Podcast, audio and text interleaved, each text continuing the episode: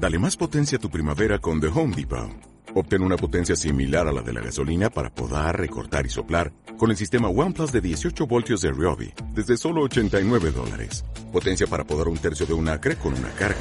Potencia para recortar el césped que dura hasta dos horas. Y fuerza de soplado de 110 millas por hora. Todo con una batería intercambiable. Llévate el sistema inalámbrico OnePlus de 18 voltios de Ryobi. Solo en The Home Depot. Haces más. Logras más. Muy buenas tardes, bienvenidos a la Albiónica de nuevo. Estamos aquí con el buen Corrales y yo, Pablo Antón. Y bueno, hoy tenemos uno de los grandes conquistadores de la historia eh, y grandes generales de la historia, que vamos, que vamos a hablar un poquito de Alejandro. Te refieres a grandes conquistadores aparte de mí, ¿no? Mm, bueno. Sí, vamos a hablar de Alejandro, vamos a hablar de Mega Alejandro, de hecho. Porque así es como se dice en griego. ¿Cómo te mola el, mo- el nombre griego? Alejandro. Tal cual. Sí, la verdad es que, joder, si, si hubiera algún nombre que me debieran poner en la historia, me gustaría que fuera Mega Álvaro. Mega Como Álvaro. Una especie de... Yo qué sé, es una especie de Transformer, ¿no? Una especie de superhéroe de Marvel, pero de la antigüedad. Bueno, de hecho, Alejandro Magno era...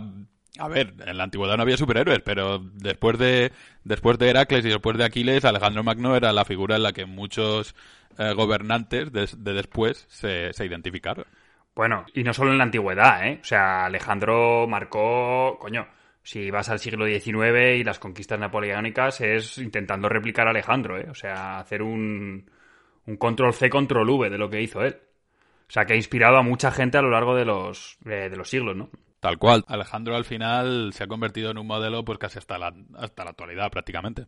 Sí, de hecho, no sé dónde escuché que probablemente una de las personas más eh, que, ha- dejado mayor, más que, más que Cristo, claro, en los últimos 2.500, 3.000 años, que más huella ha dejado, bueno, 2000, 3.000 no, pero 2.000, 2.000 y pico años, eh, probablemente haya sido, sí, Alejandro, porque claro, llegó, llegó hasta Pakistán, ¿sabes? Que se- todavía se podrían acordar de él por allí.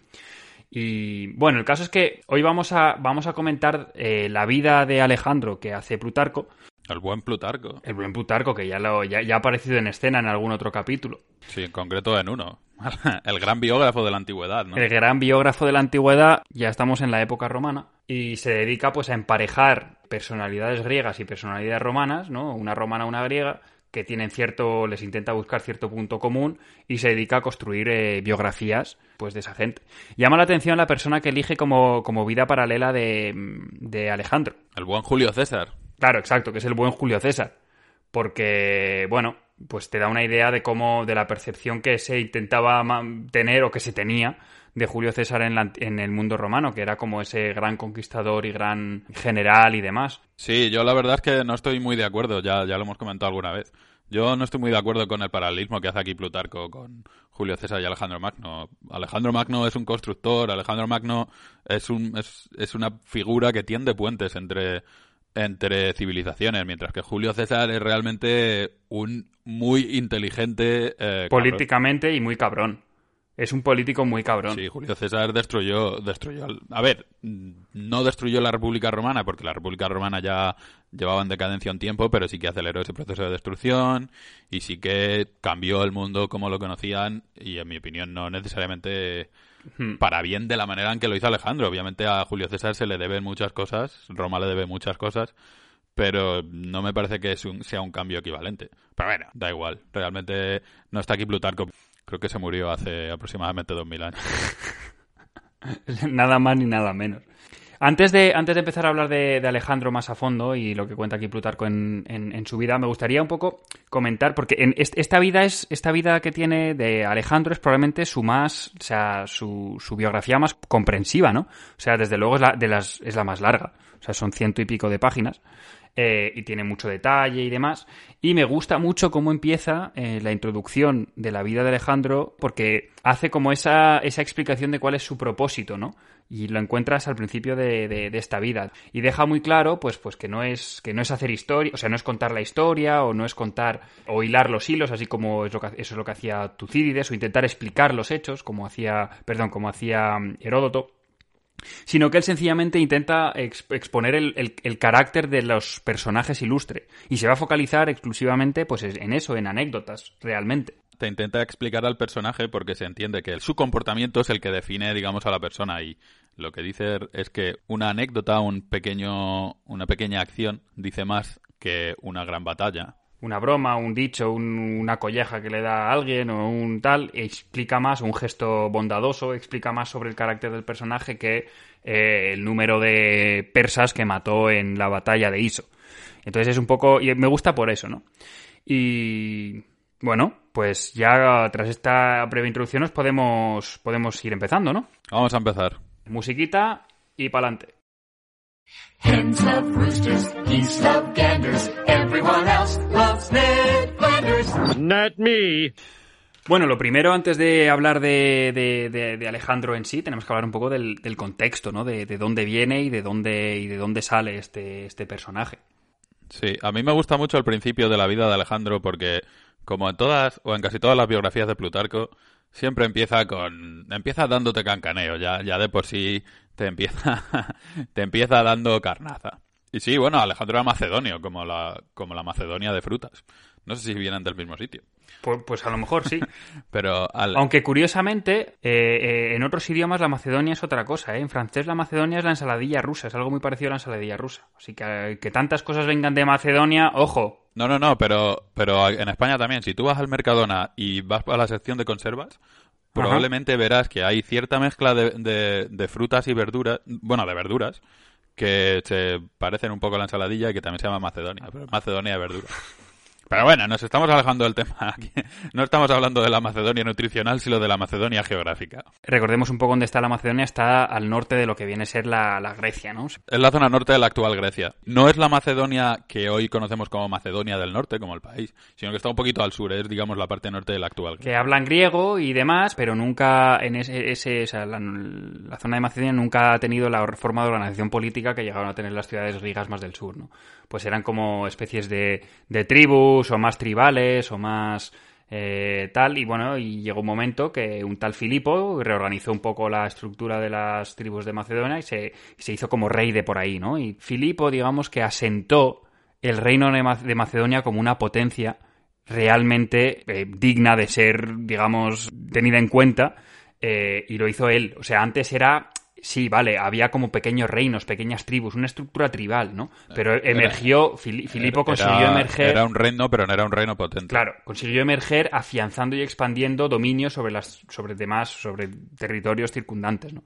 Bueno, el caso es que Filipo, que luego es el padre de Alejandro, eh, ya apuntaba maneras desde pequeño, ¿no? Sí, como decíamos, Plutarco, Plutarco ya empieza con el cancaneo y empieza diciéndote cómo sus padres se conocen en, eh, se conocen en Samotracia, en lo que en la época eran unos una especie de misterios, unos ritos eh, religiosos un poco raros a los que no se les decía, no se sabía mucho realmente de qué iban, excepto para los iniciados, y que equivalían más o menos a, lo que hoy día conoceríamos como el Festival del Arenal en Berikassin.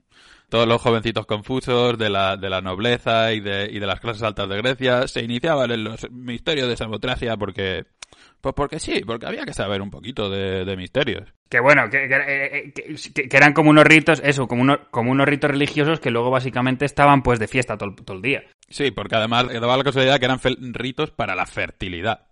Así que, bueno, mm, los oyentes ya se imaginarán qué tipo de fertilidad claro, pues habría... No creo que estuvieran arando el campo. No, clases teóricas y clases prácticas, como suele haber en estos casos. Y el, y el, caso es que conoce a Olimpia allí, pero va muy jovencito, con 17 años. Y lo, curioso es que, pese a ser tan joven, Filipo ya le habían casado dos veces. Y sus dos, sus, dos mujeres anteriores, pues desgraciadamente habían, habían espichado. Y entonces llega, pues, realmente viudo. Un pobre viudo a los 17 años. A los 17 años. conoce a Olimpia y a la primera de una, pues se casa con, se casa con ella. Y hay como mucho, hay mucho como misticismo, ¿no? En torno a Olimpia y, y Filipo empieza a rayarse bastante rápido. Porque Olimpia tenía algo con las serpientes. Sí, Olimpia era una, una mujer de la realeza de la realeza de Epiro, que es un reino que está en la frontera oeste de Macedonia hmm. y que está debajo de la actual Albania. Y bueno, a los, a los epirotas se los consideraba todavía más bárbaros que los macedonios. Y digamos que, bueno, Olimpia ya confirmó estas sospechas muy poquito después de, de casarse con Filipo. Pero claro, es que como que le gustaba mucho tener serpientes eh, a su alrededor.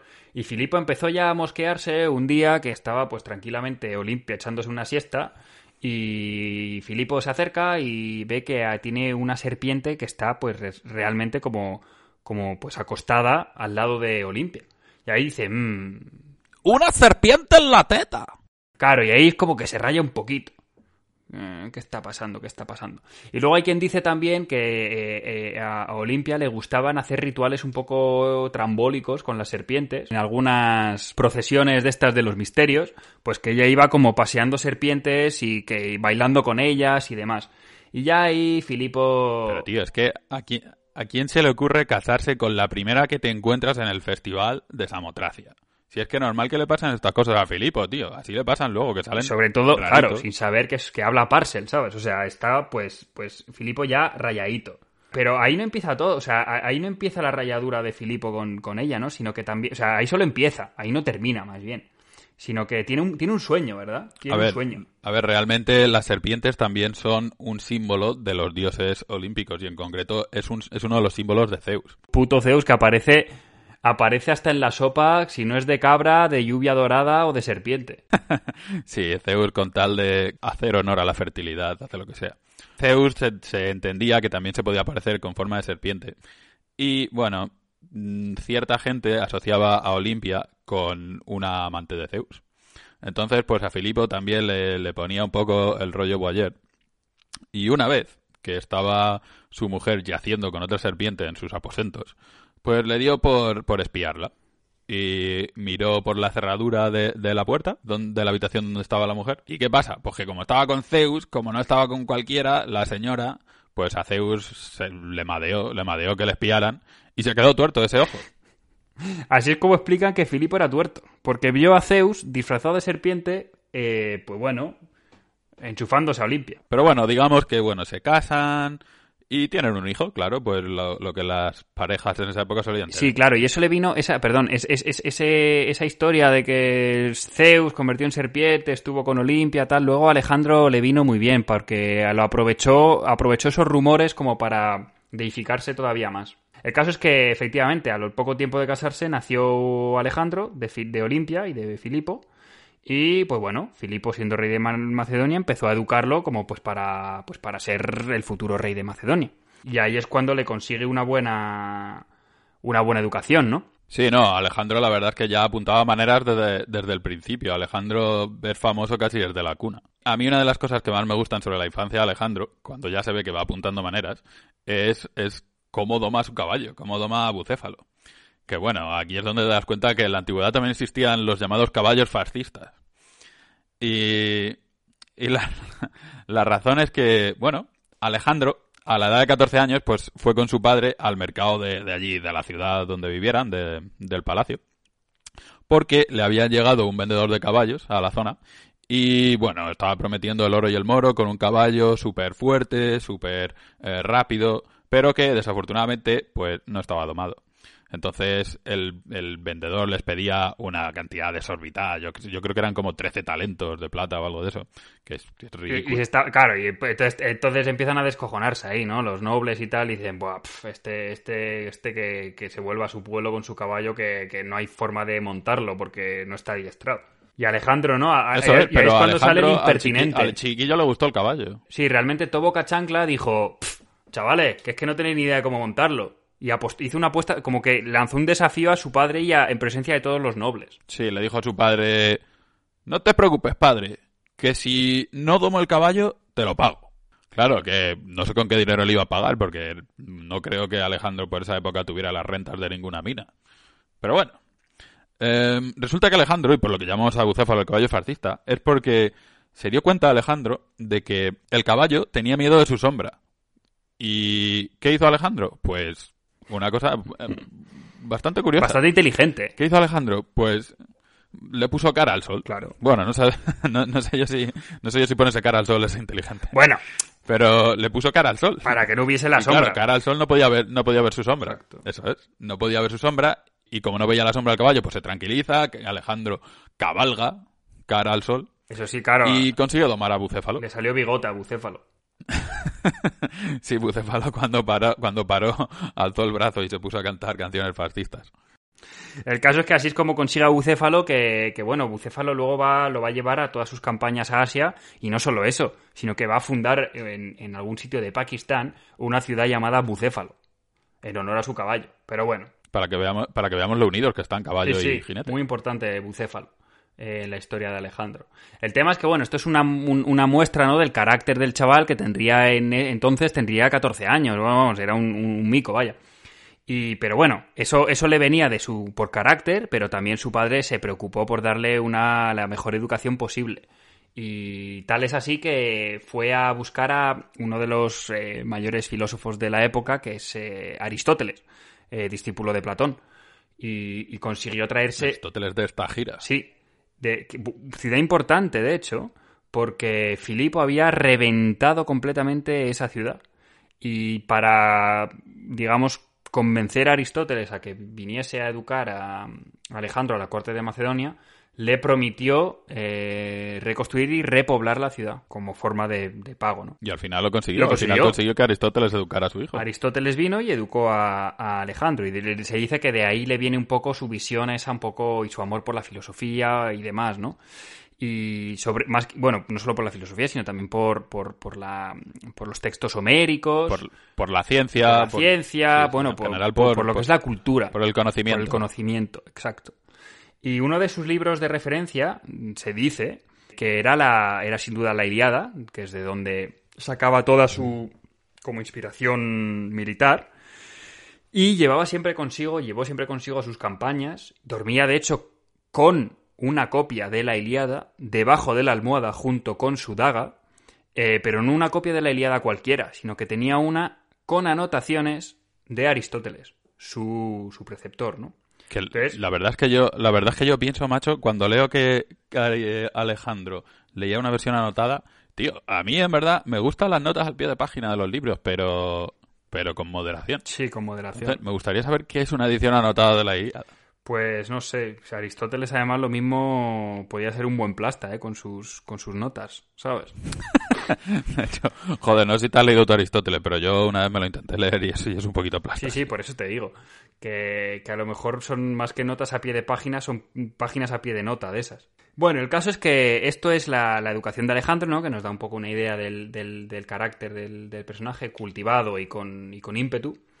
Y eh, resulta que eh, en paralelo, mientras estaba siendo educado, en la corte de Macedonia empieza a haber un poco de jaleo, porque resulta que Filipo, que era un poco bastante mujeriego, se ha casado. Se están cociendo cosas. Claro, resulta que ha decidido casarse con una chica, con una mujerzuela que se llama Cleopatra, que no tiene nada que ver con la Cleopatra. Bueno, como que una mujerzuela. De hecho, no, no es una mujerzuela, es todo lo contrario. Forma parte de la nobleza local de Macedonia. Es una noble, pero De es, hecho, una, es, es, la, una, es una jovencita. Es la sobrina, es la te- sobrina de uno de sus generales. Sí, lo que yo te quería decir es que es una jovencita. Hombre, no. Es muy joven. Hombre, no, eres el rey de Macedonia, eres el rey de Macedonia y te vas a casar con una vieja. Lo que te quiero decir es que eso, eso generó un poquito de problemas eh, dentro de la corte y de que no todo el mundo estaba de acuerdo con que eso fuese, fuese adelante, ¿no? Porque se decía que eso que era demasiado joven para el rey, etcétera, etcétera. Lo que pasa es que obviamente a Filipo Bueno, le y da el igual. primero que lo jodía era Alejandro. Claro, el primero que se madea con el eso es primero que lo Alejandro. jodía era Alejandro porque Pero por otros motivos. era una jovencita, era una jovencita fértil, era una jovencita que probablemente le diera descendencia a Filipo. Y era Macedonia. Yo qué sé, intrigas para las Claro, ciegas. era Macedonia, Y era Macedonia. no como la madre de Alejandro, que no era Macedonia, digamos, de, claro, de sangre. Entonces, eh, pues Era le podía generar a Alejandro rivales. Por lo tanto, Alejandro y Olimpia eh, se medio exilian, se van a otras ciudades eh, y empiezan a, bueno, hay quien dice que empiezan como a, mm, bueno, complotar un poco contra, contra Filipo. Eh, el caso es que Filipo llega un momento que, que es asesi- asesinado. Sí, aquí hay versiones, versiones dispares. Hay mucha, mucho debate en la antigüedad eh, sobre si Alejandro participó en la muerte de su padre o no. Plutarco, que es nuestra fuente aquí, dice como que no tenía implicación directa, pero Que hay rumores, pero que probablemente no. claro, que hay rumores, pero que probablemente no. Pero bueno, Arriano, por lo visto, dice, dice lo contrario. Me la agarras con la mano. Lo he dicho solo para eso. Y el caso es que em, Filipo es asesinado por su ex Efebo, su antiguo amante, según Plutarco, que viene de perlas, porque claro, el, el móvil del crimen es que, claro, como eh, Filipo ahora está con su nueva... Crimen pasional. Claro, está, nueva, está con su nueva mujer, eh, ya no le hace caso a él su antiguo efebo, y pues como crimen pasional, o sea, como, como desbordamiento de su pasión, pues acaba con la vida de Filipo. El caso es, es que esto Alejandro... Que por otra parte, por otra parte, esto es una muy buena razón y es una muy buena moraleja que le viene muy bien a Plutarco para decir no tengas efebos. Porque Plutarco en otros ensayos, ¿no? Esto es verdad, en otros sí, ensayos sí, sí. a Plutarco se le ve bastante el plumero cuando dice eh, esto es un poquito antinatura. Violar niños quizá no sea lo más civilizado del mundo. Sí, sí, no, este... Cosa a la que nos escribimos, por otra parte. De hecho, era pa- parte del objetivo de Plutarco al escribir los, las vidas paralelas, digamos que es un poco generar cierta moralidad, ¿no? En torno a... Moralizar. Sí, claro, moralizar. Bueno, pero el caso es que le viene esto a Alejandro como anillo al dedo, de repente eh, se ve como único hijo varón de, mm, de Filipo y accede al trono de Macedonia. Y ahí lo importante es saber que accede con 20 años nada más, o sea, súper joven. Y, y tú, tiene un poco de problemitas porque los, algunos nobles se le rebelan y bueno, no, lo ven un poco como este pipiolo que está haciendo aquí. Pero el tema es que Alejandro viene con los deberes hechos. Alejandro viene Sí, Alejandro- bastante estudiado de casa. No es cualquier tonto. Claro. Y, y lo primero que hace es. eh, hay una revuelta ahí en el norte de. Golpe de remo. Lo primero, golpe de remo. O sea, Como debe ser. Sí, sí. Hay una revuelta en el norte de Macedonia, unos eh, vasallos que se están rebelando contra, contra el poder de Macedonia. Y sus nobles consejeros le dicen, venga, intenta negociar con ellos para que se tranquilicen y tal. Y Alejandro dice, no. Y va con sus falanges y los revienta a todos. Que nos volvemos al caballo fascista. Va. Falanges. Joder, macho, eso no lo había pensado, pero es verdad. Claro, la falange, que es la formación, Ah, ah. que es la formación cerrada de la infantería griega. De hecho, es muy guapo, es muy guapa la, la formación esta, porque son eh, hoplitas griegos clásicos, lo que pasa es que tienen lanzotas de 5 metros. Sí. O sea, es muy difícil acercarse al frente de una falange griega. Aunque luego también hay un problema. Esta falange, cuando, cuando fue inventada, era un elemento disruptor de, de la guerra. Pero los romanos se la cargaron por una cosa. Bueno, se la cargaron por muchas cosas. Pero una de las razones es que la falange, sí, mucho por el por enfrente, pero por los lados, ¿qué pasa? Por los lados no tienen lanzas. Claro. O sea, Y, no- y- y las, cuidado, y la- cuidado con esto. y las lanzas esas, como son de 5 o 6 metros, no hay forma de maniobrarlas. Tú, pero esas lanzas son brutales. Cinco metracos. Que eh, luego también, y, la lleva, cada, cada lanza la lleva un tío. O sea, tú imagínate para, para coger eso. Tienes que tener un buen brazo. Tiene ¿eh? que pesar lo suyo, sí, sí, tal cual. Tal cual. Pero sí, sí, no es nada manio- maniobrable. O sea, te vienen por la derecha y cómo mueves 5 metros para la derecha. Cuando, claro, estás, cuando, cuando estás en una falange, o sea, estás en un. Estás súper cerrado, ¿no? Estás en las filas aquí. Bueno, el caso. Es que sí, era una, una, una arma que. O sea, una, una formación que era muy, muy potente y les dio una ventaja. Bueno, es lo que le- les permitió luego Alejandro, lo que le permitió luego Alejandro seguir para adelante en Asia, ¿no? Pero bueno, el caso es que revienta a los norteños estos de Macedonia, ¡pum! Golpe de remo dado. Y luego resulta que eh, en, hacia, hacia Grecia también hay algún revuelo, que no les gusta el poder creciente de Macedonia. Entonces, pues, pues dice, pues, pues, pues vamos, ¿Y qué para hacen? abajo. Golpe de remo. Golpe de remo, para abajo. Y pasa del norte a luchar contra las disidencias del sur. Y con sus falanges a tope, pim pam, llega delante de Tebas.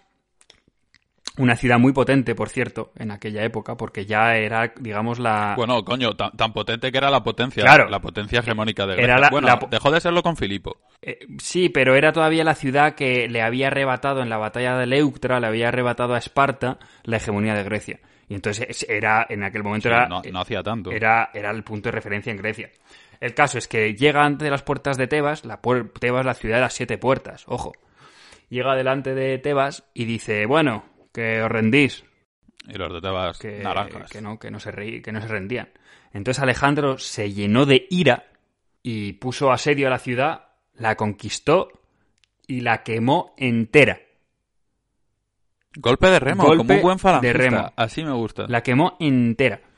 Bueno, que luego tuvo muchos muchos remordimientos con la destrucción de Tebas. De hecho, luego te dice Plutarco en, en sucesivos eh, capítulos que porque había, reventado Tebas y había matado a casi toda la población, cualquiera que le llegaba y le decía que era tebano, le trataba muy bien. Sí, y le daba como regalos y demás, eso es verdad.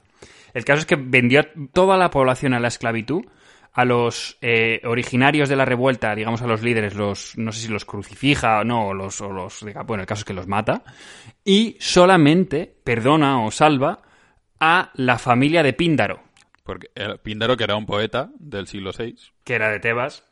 El caso es que a Píndaro, pues como, como le gustaba lo de la cultura y demás, pues no, a Píndaro, ¿sabes? No, los de la casa de Píndaro, ningún problema. Y bueno, luego después, después de esto, después de esto se, se amansa un poco y dice, hostia, lo mismo me pasa.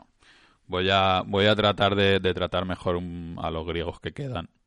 Nos ha, Porque, nos ha jodido Alejandro. No está bien, no está bien ir destruyendo, no está bien ir destruyendo ciudades. Y así consigue, bueno, así, así sigue bajando eh, a Grecia, digamos que pacifica a Grecia un poco más eh, diplomáticamente y consigue que al final los griegos le apoyen en su invasión contra Persia, que realmente era la ambición de Alejandro. Realmente Alejandro, Alejandro le suda la polla a Grecia. Alejandro lo que quiere es conquistar el mundo. De hecho, de hecho hay, hay- una anécdota, hay, hay- anécdotas divertidas ahí, porque ya Filipo empezó a, poner su pie en Grecia y cada vez que Alejandro escuchaba una, no- noticia que venía de que su padre había conquistado tal ciudad o que su padre había ganado tal batalla, pues Alejandro como que se cabreaba o se, se rayaba, decía, joder, si mi padre hace esto, ¿qué va a quedar para que yo haga? Entonces su objetivo realmente era muy ambicioso, o sea, él ya desde, desde muy joven, pues eso, quería conquistar el mundo entero. Eso es. Pero bueno, para conquistar el mundo entero necesitaba aliados al final. Y bueno, se vuel- vuelve, vuelve la cara a los aliados que puede conseguir en Grecia, que son a- en este momento, bueno, digo- decimos que son aliados, pero realmente son, Son vasallos. vasallos de Son Macedonia. vasallos, sí. Y bueno, en estas se reúne con todos los representantes de las ciudades más importantes griegas en Corinto, donde preparan todos la expedición contra Persia. Y hay una anécdota muy graciosa, que de hecho es bastante conocida, que bueno, todos los filósofos, todos los filósofos de la zona, sabiendo que estaba allí Alejandro, decidieron ir a visitarle, pues a ver si sacaban algo, porque Alejandro era de, era de bolsillo fácil, no era del puño cerrado precisamente. Pero Alejandro quería conocer al más famoso de todos y al que realmente no iba a visitarle, que era Diógenes el cínico, o también llamado Diógenes el perro, que es un filósofo es un filósofo probablemente muy muy conocido para nuestros oyentes porque es el es ese que vivía en una tinaja. Básicamente Diógenes no tenía nada, nada de propiedades, simplemente los andrajos que llevaba puestos y la tinaja donde vivía, que probablemente tampoco era suya. Imagínate, vivía ahí en una, en una calle como, sí, como un hippie o como un mendigo. Tirado, arrojado. Arrojado, tal cual. Y Alejandro, pues pensando, pensando que ya se estaba poniendo un poquito celosón de que no iba a verle, joder, ¿por qué no vendrá a verme Diógenes? Decide ir a visitarle él. Y cuando llega a, a la vista de Diógenes, cuando llega enfrente de él, le dice, ¿qué pasa, Diógenes? Que soy Alejandro Magno, ¿no, no quieres nada de mí o qué? Que soy megas, megas Alejandros. Que soy mega Alejandro, tío. Claro. Y Diógenes, con todo su cuajo, con todo su cuajo, le dice, sí, quiero, quiero que te apartes que me está agitando el sol. Y, y ahí Alejandro se queda bastante impresionado, de hecho, porque todo su séquito de Alejandro nobles... flipa. Claro, Alejandro está flipando. Todo su séquito de nobles, como que se empiezan a, se empiezan a reír, ¿no? Como de intentando re- ridiculizar a Diógenes, en plan de, buah, pf, este, este, qué, qué, qué- qué tío más raro, qué tío más gilipollas, ¿no? Que Alejandro está diciéndole que le puede dar cualquier cosa y él dice que le dé el sol. O sea, que se quite para que le dé el sol. Y Alejandro ahí les calla rápido y le dice, "Ch, ojo, que si yo no fuese Alejandro, quisiese ser Diógenes. Y se quedan ahí como los nobles como, "Pf, madre. Porque Alejandro... Boca. Claro, porque a Alejandro le gustó como la, la independencia total, ¿no? Eh, que, que- que demostraba tener Diógenes. Que le, básicamente, que le da igual todo. Lo único que le importa es estar a, poder tener su sol o estar en sus pensamientos. O, o sea, tiene, tiene como la liber- total. libertad total. Claro, libertad total. Y eso es muy... le marca mucho, ¿no? Luego, otra, otra visita que hace al final de. Todo- claro, al final de, bueno, ya todo esto de es parte. Claro, ya en Corinto consigue, consigue pues tener ciertos compromisos de tropas de las distintas eh, ciudades griegas, entonces ya tiene a su ejército listo para cruzar a Asia. Ahora lo que necesita son como, como augurios, ¿no? Como muestra de que los dioses están a su favor para, para levantar el moral de las, de las tropas. Y ahí es cuando decide, como Claro, dices porque tú. recordemos que ningún, ningún ejército griego salía a luchar al campo de batalla o se iba en campaña sin tener un buen augurio por parte de los dioses. Era muy importante. Lo que pasa es que Alejandro, Alejandro, pues no estaba para tonterías. Alejandro lo que quería era que le dijeran que sí, que se fuera ya. Porque él creía en su destino. Él creía que era realmente el elegido, era el gran Alejandro que iba a conquistar el mundo entero. Pero claro, necesitaba mm, sustancia, necesitaba propaganda. Entonces decide ir a Delfos a ver qué le cuenta la Pitia. Delfos, recordemos, uno de los oráculos más importantes de la Grecia clásica, si no el más importante. Y, y resulta que llega a Alejandro en una época o en un día en el que no se daban profecías. Ese día la Pitía no trabajaba. Él, él llega al templo y básicamente pone vuelva mañana que es festivo. En plan, es Van Holiday. Y Alejandro dice, nada, nada, nada. Empieza a llamar a la puerta, así dando el coñazo, pero vamos, mazo, mazo, mazo, hasta que sale la, la pitia, ¿no? Y le dice como, ¿qué, qué quieres? Y como que la, la- la agarra y, y la arrastra a la cueva. La rastra de los pelos. Claro, la, agarra y le dice, tú te vienes conmigo a darme la profecía. Y la arrastra, pues, pues, por- pues ahí en camino hasta, hasta la cueva esta, la de los humos, ¿no? La cueva de los humos. Donde se dan las profecías. donde, donde, fumaban Don- donde fumaban porro los, los, los- los profetas para que Apolo les dijera las cosas. Claro. Y en camino, la pitia como que, que se raya y, y le dice y le suelta algo así como... Le dice, eres invencible. Exacto. Pero así, en plan, si- si- sin, sin ningún afán profético, ¿sabes? Simplemente se está quejando de que la está arrastrando los pelos y que no puede con él. Claro, y en plan de, ah, eres invencible, déjame, eres invencible. Y Alejandro ya escucha eso, le suelta los pelos y dice, bueno, habéis escuchado, ¿no? Habéis escuchado lo que ha dicho. Pues venga, pa'lante. Y al día siguiente se enchufa para Asia, Ya básicamente. está. Va- vámonos para Persia. Vámonos para Persia. Esta es una de las, de las muchas veces en las que Alejandro básicamente hace lo que da la gana con los, con los sacerdotes, con los profetas, con las pitías y con su puta madre. O sea, él utiliza, a- utiliza los augurios a su antojo. Y este es uno de los ejemplos. Totalmente, totalmente. Intenta jugar con eso. Lo que ha dicho el augurio, tal, y bueno, y luego ya veremos que, que- que eso va, va, va más allá, ¿no? Porque in- intento, in- incluso juega con, la, con el hecho de que es descendente, o sea, es hijo de, Dios, de Zeus. Bueno, pero eso lo dejamos para, para luego cuando llegue, cuando llegue el momento. El caso es que ya con, con el, el augurio, la profecía de la pitía, se enchufa para Asia, al frente de como 40.000 soldados, nada más que 22 años, y hasta las cejas de deudas, porque eh, Sí, de- bueno, de hecho sin un duro. sin un duro. Y eso que era rey de Macedonia y Grecia, ¿no? Pero decidió regalar o, o do- hacer grandes donaciones de sus, de sus eh, riquezas y sus propiedades a sus generales y lo que vienen a ser sus, los compañeros que llaman, ¿no? Que eran como sus, sí, sus, amigos cercanos, que eran generales, básicamente, todos de su ejército.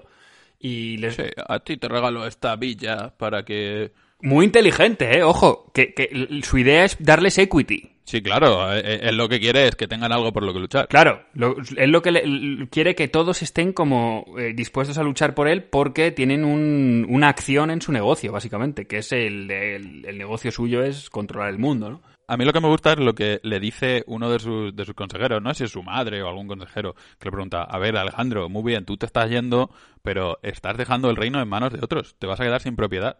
Y Alejandro, no sé muy bien, era un poco flipado. Sí. Y le dice, le dice, yo me quedo con mis esperanzas. Re- respuesta como ultra digna de Diógenes el perro. Sí, sí, sí. Creo que, creo que a Diógenes el perro le pasó un par de notitas. Pero la gente cuando dice eso flipa con Claro. Alejandro. Dice, se queda con salido. sus esperanzas. Tochaco de respuesta. Es que a, a- a ver a ver a quién le a ver a qué le respondes. Mm. Claro, se queda con sus esperanzas.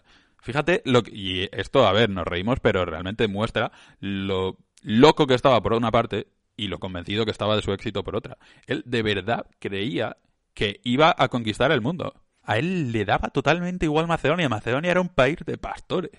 Le daba absolutamente igual. Él lo que quería era el mundo. Menos Macedonia, pero el mundo. Y bueno, y ahí es como pues enchufa y cruza directamente a Asia Menor, ¿no? Lo que viene a ser hoy Turquía. Y cruza, bueno, cruza Turquía y lo primero que hace a mí es que me flipa. Nada más llegar a Turquía, cruzar el Esponto, se enchufa para Dardanelos y dice, vamos a Troya. Claro, por otra parte es normal, porque su libro de cabecera es la Ilíada. Su libro de referencia es la Ilíada, entonces pues, pues va ahí y hace unas libaciones en la tumba de Aquiles, está un tiempo contemplando la ciudad, etc. Y corren la tradicional carrera que se hace en la tumba de Aquiles, Sí. que básicamente es... Tradicional. Sí, sí, bueno, así lo, de, así lo, lo, lo- lo- lo pinta Plutarco, que básicamente es que se despelota con sus amiguitos y hacen la tradicional Correr en carrera, pelotas. claro, en torno a la tumba de Aquiles. Y luego se abrazan y se jaja y se echan aceites y esas cosas. Eh, En pelotas, en pelotas. Todo esto en pelotas. A huevo libre corriendo. Hace sus libaciones y pum. Después de la carrera ya está listo. Claro, es que antes de eso no estaba listo para la, para la guerra. Es imposible. Obviamente. To- Todos antes de, antes de lanzarnos a una gran empresa vamos a correr en, en pelotas en torno a Aquiles. Por supuesto, por supuesto. Ahí ya es cuando empieza a preparar seriamente sus intervenciones. Ahí es cuando empieza la campaña persa, de verdad. Y aquí es donde empieza la campaña persa y aquí realmente es donde acabamos nosotros este episodio. Así que os dejamos un poquito con la miel en los labios para ver cómo se, cómo se desarrolla la campaña persa. Que realmente es por lo que vamos Alejandro. Exacto. Así que, pues nada. Nos vemos en los bares, ¿no? Bueno, no sé yo, no sé yo si nos podemos ver en los bares con cómo está el confinamiento ahora. Venga, hasta luego. Adiós.